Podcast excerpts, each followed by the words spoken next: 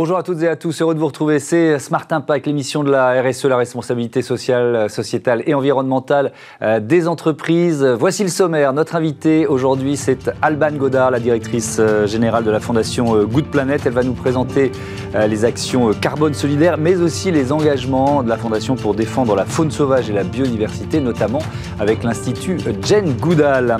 C'est la journée nationale de la qualité de l'air ce 14 octobre, l'occasion de découvrir comment Veolia et la ville euh, du Rincy garantissent 100% d'air pur à l'école. C'est une première en France. Et puis dans euh, Smart Ideas, c'est euh, sur le terrain en image que vous découvrirez Life et son site de production industrielle d'hydrogène renouvelable par électrolyse de l'eau. Voilà pour les titres, c'est Smart Impact. Tout de suite.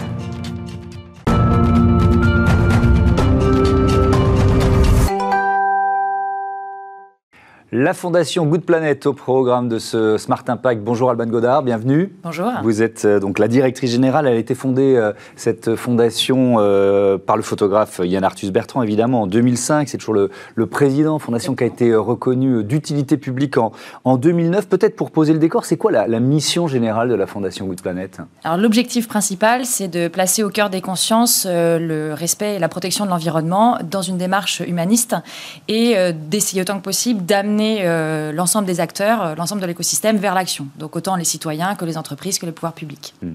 Alors on va euh, détailler trois levées d'action qui sont les leviers de, la Fondation Good Planet. D'abord, le programme Action Carbone Solidaire. Là, on est vraiment dans le levier de, du, du verbe agir. C'est quoi Action Carbone Solidaire? Expliquez-moi. Alors, je vais même revenir un peu à l'historique. Euh, c'est euh, une des activités historiques de la Fondation. Euh, en fait, Yann a au départ pensé à créer cette structure pour compenser les émissions carbone de ses voyages, de son travail mhm. en tant que photographe, notamment parce qu'il prenait, il est, très connu pour ses photographies vues du ciel. Oui, donc il prenait l'hélico. D'ailleurs, il a été critiqué pour ça. Exactement, exactement. Donc très, en fait, de manière assez précurseur, il mhm. a au départ, donc il y a presque 15 ans maintenant, il s'est dit comment est-ce que justement je diminue mon impact et euh, je veux quand même continuer à faire mon travail, montrer aussi euh, la Terre comme elle est belle et c'est la meilleure mmh. façon de le faire, c'est de, de, la montrer de, du, ciel.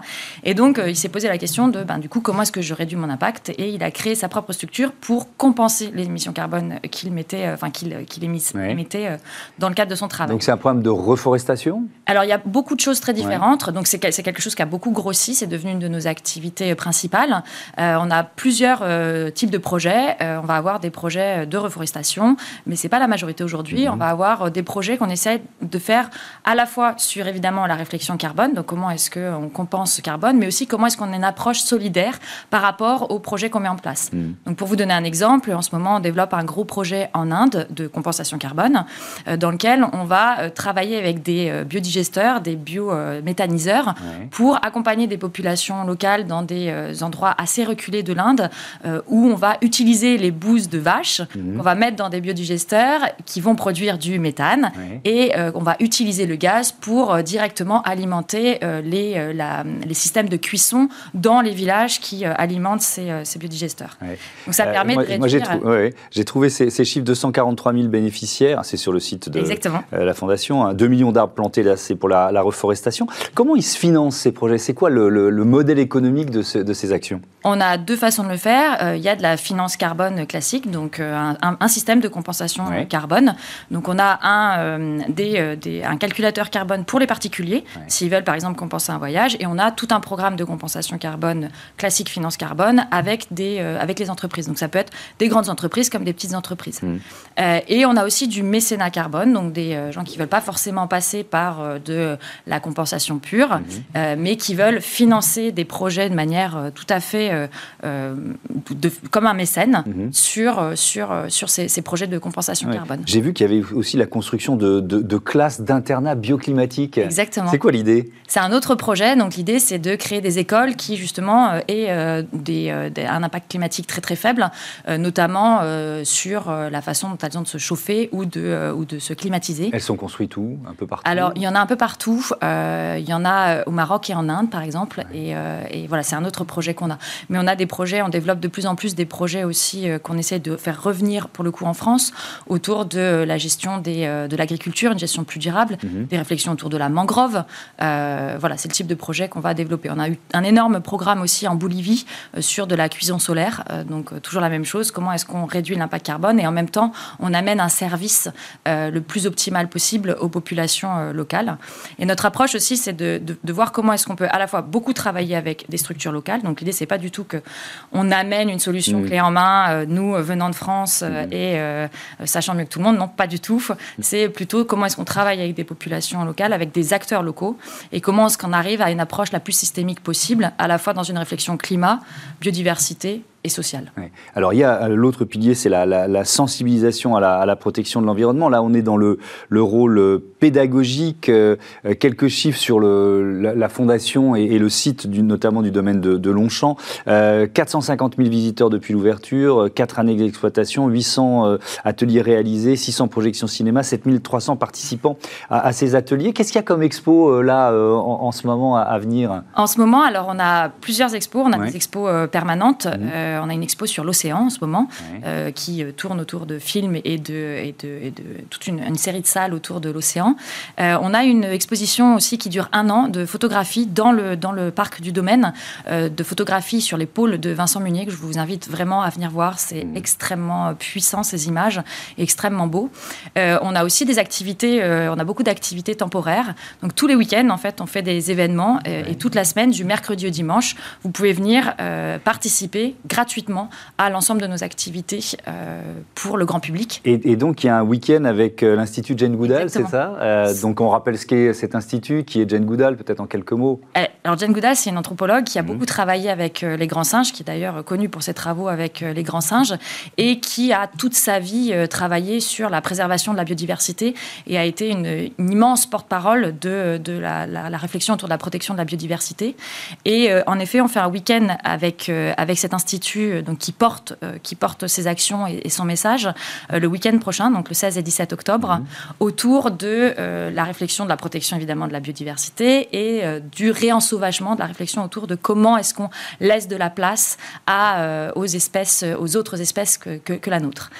donc il y a un programme qui est extrêmement riche, évidemment autour de films, autour de conférences, autour de, de rencontres. On a identifié une dizaine d'acteurs qui travaillent à la conservation de la biodiversité. On crée des espaces de rencontres privilégiées avec mm. ces acteurs, donc qui peuvent intéresser aussi le monde économique, hein, de se dire comment est-ce qu'on identifie ces acteurs particuliers qui ont un impact. Mais est-ce que justement la, biodiversité, moi j'ai un peu ce sentiment là, c'est vraiment un mot qu'on entend de plus en plus euh, euh, dans la bouche des chefs d'entreprise, dans, ceux qui veulent mener une action, etc. On, s'est d'abord préoccupé du climat et puis là d'un seul coup on dit ah il y a la biodiversité. Oui, c'est comme si on avait oublié. en fait, il s'avère que quand on regarde bien euh, les, les, les, enjeux qui sont les nôtres écologiques, on a une espèce de triptyque entre mm. le climat, la biodiversité et le bien-être humain. Et on se rend compte qu'en général, quand on agit sur une cause du climat, on agit très souvent sur, euh, sur une cause ou des conséquences liées à la chute de la biodiversité ou à l'extinction de la biodiversité et sur le bien-être humain. Donc il faut qu'on ait une réflexion beaucoup plus systémique et globale autour de ces trois enjeux-là. Mais c'est vrai qu'on a euh, un peu mis de côté la biodiversité comme s'il fallait qu'on commence par quelque chose parce que traiter l'ensemble, c'était peut-être trop compliqué euh, mhm. pour nous. Mais la biodiversité revient clairement en force en ce moment. Et on se rend compte... Que, pardon de vous interrompre, est-ce que c'est -ce c'est aussi une thématique, et j'en viens au troisième pilier, de, des actions de, sensibilisation ou de, ou de conseils que vous menez auprès des entreprises et des institutions d'ailleurs. Bien sûr, bien sûr. Euh, on essaye de plus en plus justement d'amener cette réflexion globale mm. en se disant aujourd'hui, en fait, évidemment, il faut penser au climat, mais il faut aussi penser à la protection de la biodiversité. Enfin, il faut se dire qu'il y a quand même 50% du PIB mondial qui euh, dépend de la biodiversité et de la nature et que seulement 2% du PIB euh, est utilisé pour préserver cette, cette nature. Donc on voit qu'il y a quand même un petit décalage. Ça, c'est un euh, bon argument qui, qui, doit sonner aux oreilles des, euh, des économistes et des chefs d'entreprise. Quel type, si on est très concret, euh, c'est quoi? C'est du conseil, c'est de l'accompagnement? Quel type d'action? On va avoir différents types d'actions. On a mmh. des actions de sensibilisation du, des dirigeants ou des, des, collaborateurs des entreprises. Donc on fait par exemple des activités de team building à notre domaine mmh. où on va extrêmement euh, pousser la réflexion autour de la sensibilisation sur les enjeux, sur ce qui peut être fait. Et euh, de l'autre côté du spectre, on a euh, de l'accompagnement sur de la stratégie de réduction des émissions de, gaz à effet de serre, par exemple. Là, en ce moment, on a tout un travail avec Aigle, par exemple, avec l'entreprise Aigle, mmh. autour de comment est-ce qu'on met en place une stratégie de réduction de leurs émissions après, donc c'est l'étape d'après leur bilan carbone.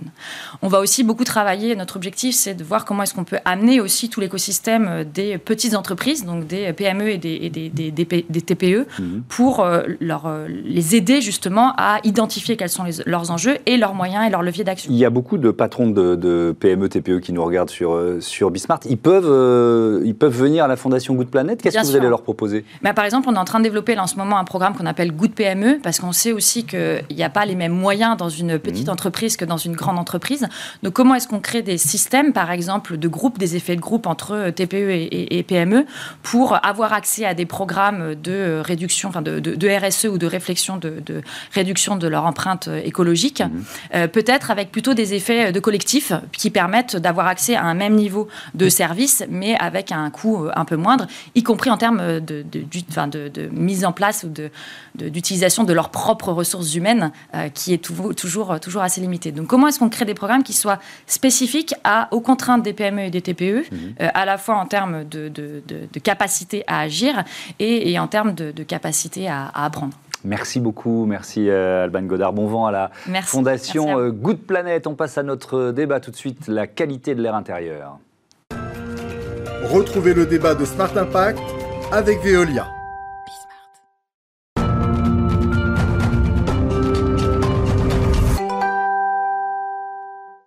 C'est la journée nationale de la qualité de l'air ce 14 octobre euh, et euh, on en parle tout de suite avec euh, mes invités, une initiative passionnante dans les écoles du Rincy. Bonjour Jean-Michel Genestier. Bonjour Thomas Hugues. Vous êtes le maire du Rincy, à vos côtés Frédéric Bouvier, bonjour. Bonjour. Heureux de vous retrouver, vous êtes le directeur du pôle de compétences air chez Veolia. Peut-être un constat pour, pour commencer sur l'impact de la, la pollution de l'air. C'est l'OMS, l'Organisation mondiale de la santé, qui donne ces chiffres qui évaluent entre 7 à 8 millions de décès prématurés chaque année, quatrième facteur de risque de mortalité euh, dans le monde. Et, on ne le sait pas forcément, Frédéric Bouvier, mais parce que quand je dis ça, on pense à la pollution extérieure dans les villes, etc. Mais la, qualité, l'air intérieur peut être vicié euh, et, il y a des solutions évidemment pour améliorer ça.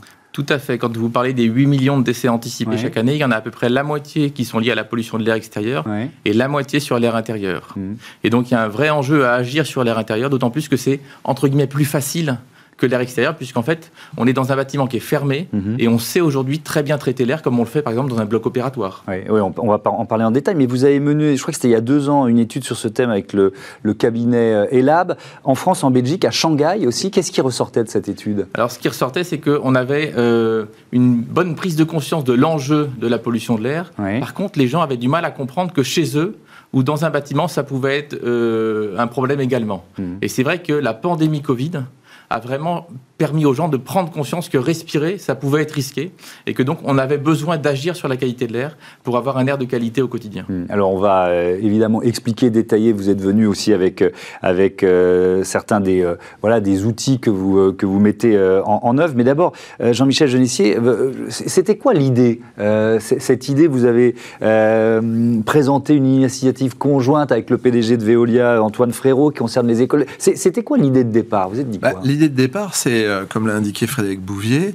alors moi je suis scientifique à la base, je suis toujours intéressé aux questions de qualité de l'air, et notamment, alors un sujet très particulier, que sont euh, les composés organiques volatiles, ce qui est dégagé par euh, l'ensemble des meubles dans une maison, dans une école, etc. Et je me suis dit, mais est-ce qu'on ne pourrait pas essayer de mettre dans un bâtiment spécifique quelque chose qui permette d'avoir une qualité qui de l'air qui soit la plus parfaite possible voilà, quand on est maire, on pense évidemment aux enfants, on pense aux personnes âgées, mhm. et euh, pourquoi pas installer ça dans une école. Voilà, donc. Euh, donc ça, c'était quand ça Ça, c'était il y a un peu plus de deux ans, donc euh, presque trois années maintenant. Mhm. Et puis alors, avec Frédéric Bouvier, on s'est connus puisque j'étais administrateur d'Air Parif.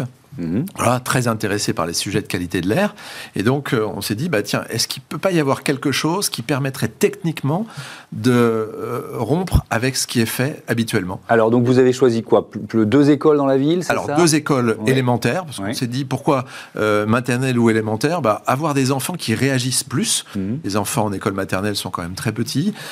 en école élémentaire, pour pouvoir transmettre, parce que ça, c'est important. Oui, il y a un rôle pédagogique aussi. Et donc, c'est vrai qu'on a, on a eu des résultats assez extraordinaires mmh. euh, qui font que bah, des enfants nous ont dit, monsieur le maire, enfin m'ont dit, monsieur le maire, vous savez que depuis qu'on a ce système, on travaille mieux, Höhe? Et on s'endort moins à l'école. Voilà, c'est le genre de réflexion comme ça qui, qui émane de la bouche des enfants, mais, mais qui, qui, correspondent quand même à certaines réalités. Et c'est pas la méthode Coué, c'est pas parce qu'on on leur a dit votre air est meilleur que non, non, non, on, a, on a senti ça.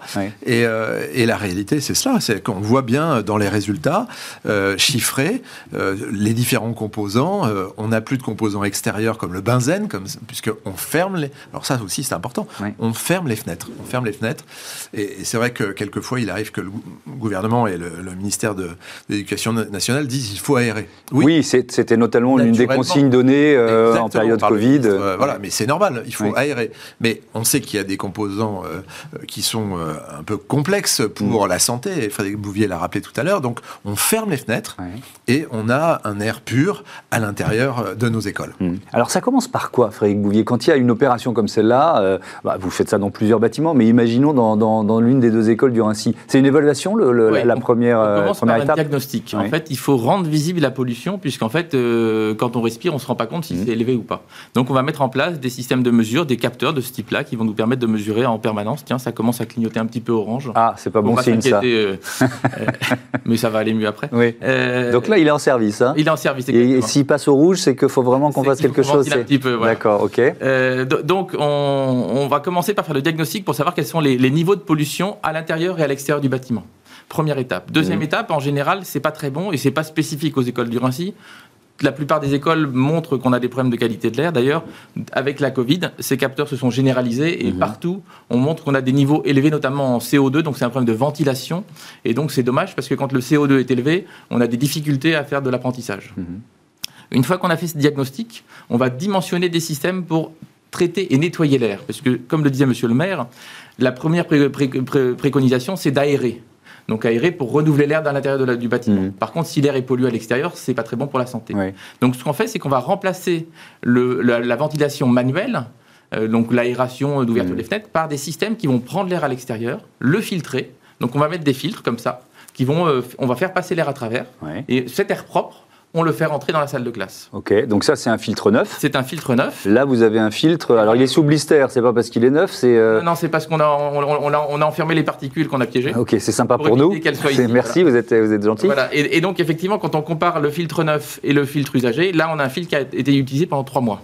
Trois mois. Voilà. Donc on comprend que si on avait simplement ouvert la fenêtre, cette pollution serait rentrée. Hmm. Dans le cas présent, on l'a, on l'a piégé et donc, on a fait rentrer un air complètement propre dans la salle de classe. Et pour éviter de gaspiller d'énergie et donc de souffler en permanence H24, le système est piloté par les capteurs. Et donc, on n'envoie de l'air que quand les enfants sont présents.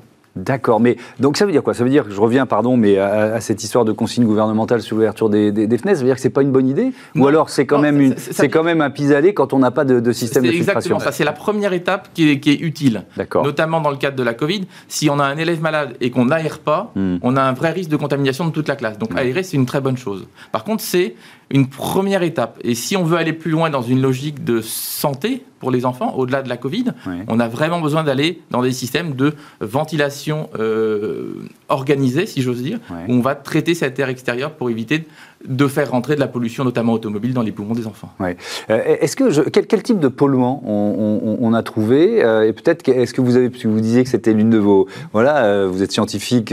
est-ce que vous avez été surpris par les, polluants qu'on pouvait trouver dans, bah, les polluants de l'extérieur Le benzène, par exemple, est un élément quand même majeur, et, on le voit bien. Hein. enfin, on voit que si on laisse ces fenêtres ouvertes, les capteurs vont générer cela. donc, on ferme les fenêtres, mm. on a mis en place le système. Le benzène, ça vient d'où? C'est la pollution plutôt plutôt industriel, automobile C'est plutôt automobile. Pollution automobile.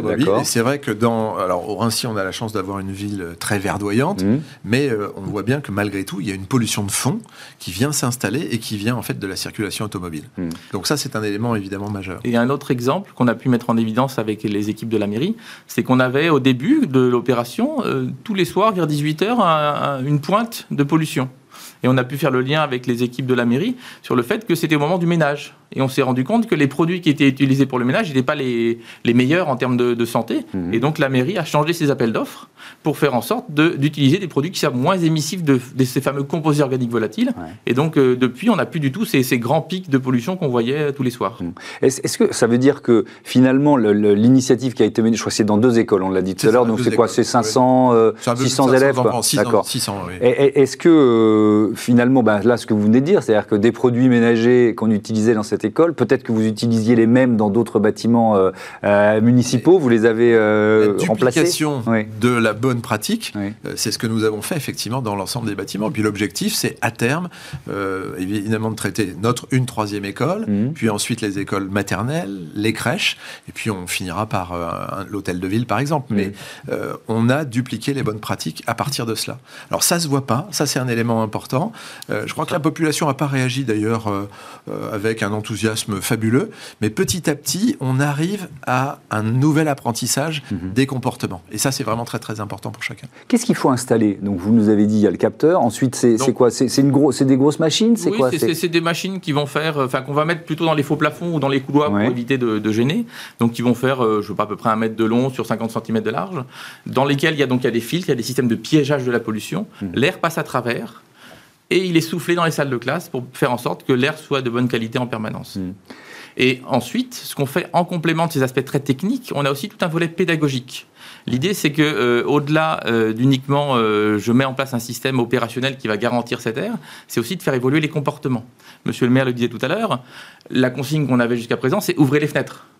Maintenant, en fait, pour que le système fonctionne de la manière, la, plus optimale possible, c'est fermer les fenêtres. Donc il y a toute une explication à donner aux professeurs. Oui, ce qui n'est pas simple pour les élèves non plus, parce que euh, chez eux, avec les parents, on va dire ouvrez les fenêtres parce qu'il faut renouveler l'air, et à l'école, on dit ah, surtout pas. Mais quand vous leur montrez ça, ils comprennent assez vite qu'il euh, y a un intérêt à fermer les fenêtres. Et donc mm. on a organisé avec la mairie tout un volet pédagogique avec un, petit robot qu'on a euh, schématisé, qu'on appelle Robert, mm. et qui va nous permettre de montrer que je prends l'air à l'extérieur, je le nettoie, je le souffle, et on a expliqué tous ces phénomènes et on a expliqué les comportements aux enfants et quelles bonnes pratiques aussi avoir à la maison, venir à, pied par exemple à l'école plutôt qu'en voiture, des choses comme ça qui permettent d'éviter que la pollution stagne aussi autour de l'école. Mmh. Euh, est-ce qu'il faut euh, impliquer les, Alors là, je parle des adultes, euh, les femmes, les hommes qui travaillent dans, ces écoles. Quand il y a un, programme comme, comme celui-là, justement, on parlait de, de, pédagogie, il a fallu faire de la pédagogie auprès d'eux?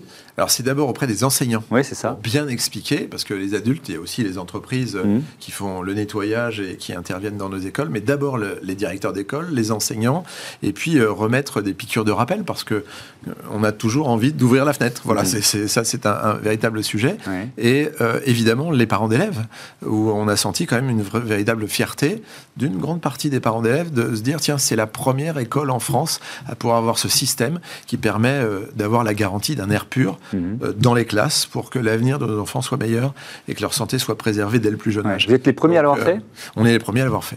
Et, ça a été dupliqué ailleurs ou pas encore? Oui, on avance là sur des collèges, sur des lycées à différents endroits. Mhm. Après, en fonction de ce que souhaitent les gens, il y en a certains qui veulent juste le capteur parce qu'ils n'ont pas les moyens aujourd'hui de, réfléchir et d'aller plus loin.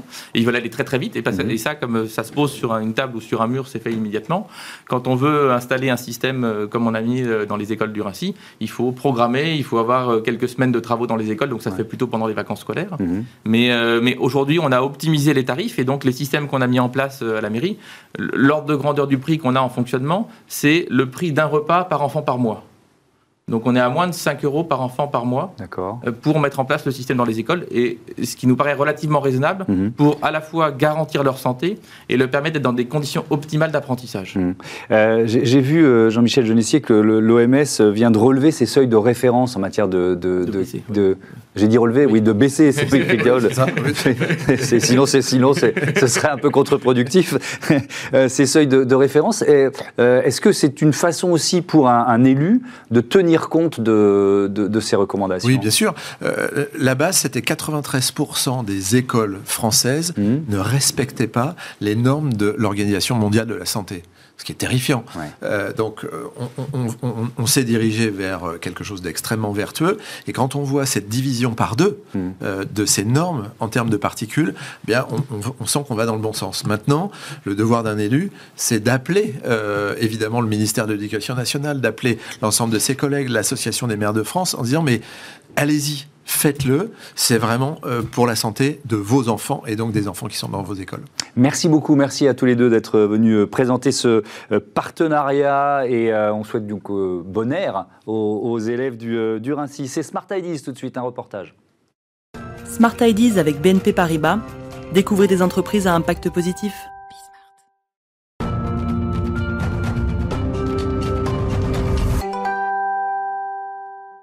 C'est une euh, première mondiale que je vous propose de découvrir euh, tout de suite dans ce Smart IDs, un site de production industrielle d'hydrogène renouvelable par électrolyse de l'eau alimentée par des éoliennes qui sont situées juste à côté, à proximité. C'est en Vendée, dans l'entreprise Life Koseila euh, Boish.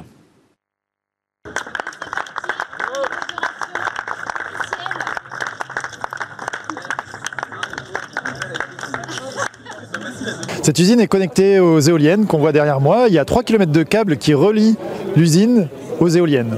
On a donc pour la première fois une alimentation directe d'un électrolyseur. L'électrolyseur, c'est la machine qui produit l'hydrogène.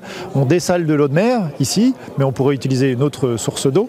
Ici, on dessale de l'eau de mer qu'on va ensuite électriser. Donc on va mettre de l'électricité dans cette, dans cette eau pour dissocier les molécules d'eau. Les molécules d'eau vont se séparer en deux gaz, l'hydrogène et l'oxygène. Cet hydrogène va être ensuite purifié, compressé et va livrer les stations-service euh, qui vont de la Turballe en passant par Nantes, La Rochelle, La Roche-sur-Yon, pardon, euh, et, Le Mans. Donc on a pour la première fois une production entièrement verte d'hydrogène à partir d'une énergie verte. On a investi quasiment 10 millions d'euros dans cette euh, usine. Une bonne partie euh, a été investie dans des matériels, dans le bâtiment. Mais il faut savoir que la moitié, ce sont des coûts d'ingénieurs qui ont dû concevoir et surmonter tous les problèmes techniques et les challenges qui sont offerts à nous quand on a construit et conçu cette, euh, cette usine. Et nous avons commencé très tôt euh, en croyant dans le véhicule électrique, dans nos milieux ruraux, alors qu'on pensait qu'il était réservé à la ville. Nous avons travaillé ensuite sur le biogaz, avec la chance d'avoir une agriculture d'élevage dynamique. Mais j'étais très au clair, pour avoir beaucoup travaillé ces sujets, en disant qu'il y avait aussi une autre énergie totalement décarbonée, qui est l'hydrogène. Et lorsque j'ai rencontré Mathieu, c'était une histoire euh, d'homme entre lui et moi, où euh, j'étais persuadé que le projet qu'il me présentait était le bon. C'est pour ça que Vendée Énergie et le CIDEV a souhaité investir dans ce projet majeur Life qui aujourd'hui euh, devient concret. On est sur un appel à projet pour l'utilisation de cet hydrogène sur des tractions de camions poids lourds, 44 tonnes, euh, dans le secteur Vendée avec la mise en place euh, d'une station d'avitaillement qui pourrait se situer, qui va se situer euh, sur Montaigu, et donc faire en sorte de pouvoir faire tourner donc des véhicules que nous aurons rétrofités auprès de la société Ineo, basée au Brésil, euh, d'utiliser l'énergie donc euh, produite par Life et, euh, et, faire tourner ces véhicules donc poids lourds avec des marchandises de nos clients chargeurs Schenker sur, sur, sur, sur, le territoire ouest de France. Rétrofiter un véhicule, c'est faire en sorte de pouvoir trouver dès à présent des, véhicules qui n'existent pas sur le marché, ou du moins qui sont très difficiles à trouver. il y en a peu. C'est retirer le, moteur thermique, euh, changer la chaîne cinéastique pour y placer donc un moteur électrique, euh, une pile à combustible, euh, un réservoir à hydrogène ainsi qu'une batterie qui sert de, tampon et faire en sorte que ce véhicule donc ne roule plus avec des carburants fossiles mais avec de l'hydrogène.